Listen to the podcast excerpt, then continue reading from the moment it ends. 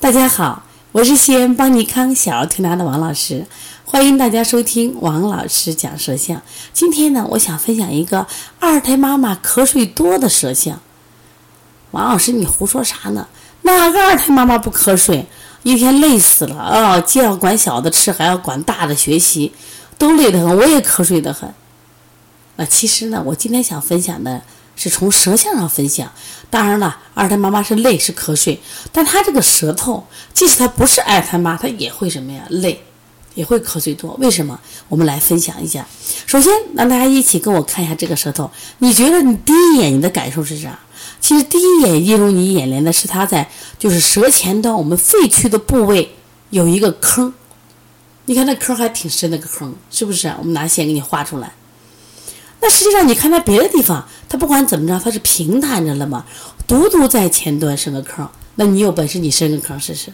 其实关于这坑，我分享过，其实好几个，也有孩子也有这样的。反正有个坑，我们说在舌象理论里头有个原则：高凸为实，凹陷为虚。首先它是虚，哪虚？那心肺区虚呀。第二个呢，你凹陷的话，你虚，它首先是气虚，它鼓不起来呀。那你气虚是啥？是不是容易累？气虚上个楼是不是就容易喘？干点活，哎呀，累死了。我们好多小朋友他就不爱运动，出门就抱抱抱抱。其实不是孩子偷懒，是孩子真懒。而且前面有个坑的人，他就懒得很，乏力的很。那么像这种妈妈，因为她乏力，她气不足，她这头到头部的氧循环就不够，所以她就说哦，瞌睡的多啊。带孩子怎么这么累呀？你想过去的妈妈真了不起，生五个。也没有人带，哎呀，他精力还充沛。那现在妈妈为啥生了一两个就累了，体力都弱得很嘛？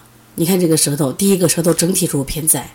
我们好舌头应该是下大上小，是不是？它实际上你看它在就是肾区的腰部部分，你看我们这个地方是不是也凹陷？大家看一下，有凹陷，也会出现凹陷，所以说它肾气也不足，所以整体感觉到什么呀？就累得很。所以大家看舌头啊，我给大家教方法。其实这个孩子妈妈的舌头整体看，除了这个舌形以外有问题，你看吧粉红舌吧，包白苔，按传统医学的舌诊，那就是完美舌了。但是你一看舌形，它问题出来了哦，这块出现凹陷，而且呢，妈妈你看在舌的呃两端，你看是不是还有凸起？这绝对不是齿痕，为什么？我们常说齿痕舌往往是胖大水湿舌，它又不是胖大舌，它为什么有齿？这叫膨出。这种膨出，要么就是什么呀？就它有乳腺的增生，要么就是什么呀？它现在比如说喂奶期间有没有这种堵塞，它会膨出。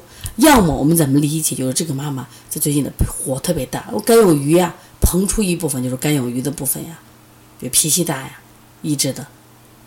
这都是我们在临床中总结这种经验，所以说你多出来的部分啊，我们都要去掉，凹陷的部分是要补上。所以对于这个妈妈的话，你看她整个在心肺区凹陷，其实这个妈妈其实也偏胆小，偏胆小。我跟她跟她聊天的时候发现，容易什么焦虑。说焦虑的人有两种人，一种人是火特别旺，那种暴躁型焦虑；另一种焦虑胆小，对未来他自己没有把握，对孩子没有把握的这种焦虑。所以肺气虚的人也会这样子。所以他的瞌睡多的原因明白了吧？所以见到这个凹陷的问题啊，就是虚症，高凸的就为实症。其实学习舌象真的很有意思，你看多了，发现你就有经验了，而且呢，就是说出来的比较准。因为我们从这个元朝的时候就有了一本书叫《敖氏金经录》，它就是一本舌诊书。从那个时候发展到今天，你想想看。中医的文化多么博大精深，说希望大家呢以后学习多看舌诊。我们在呃二零一八年出了一本舌诊书，那么大家想买的话啊，你可以加我们小编的这个微信幺七七九幺四零三三零七来购买。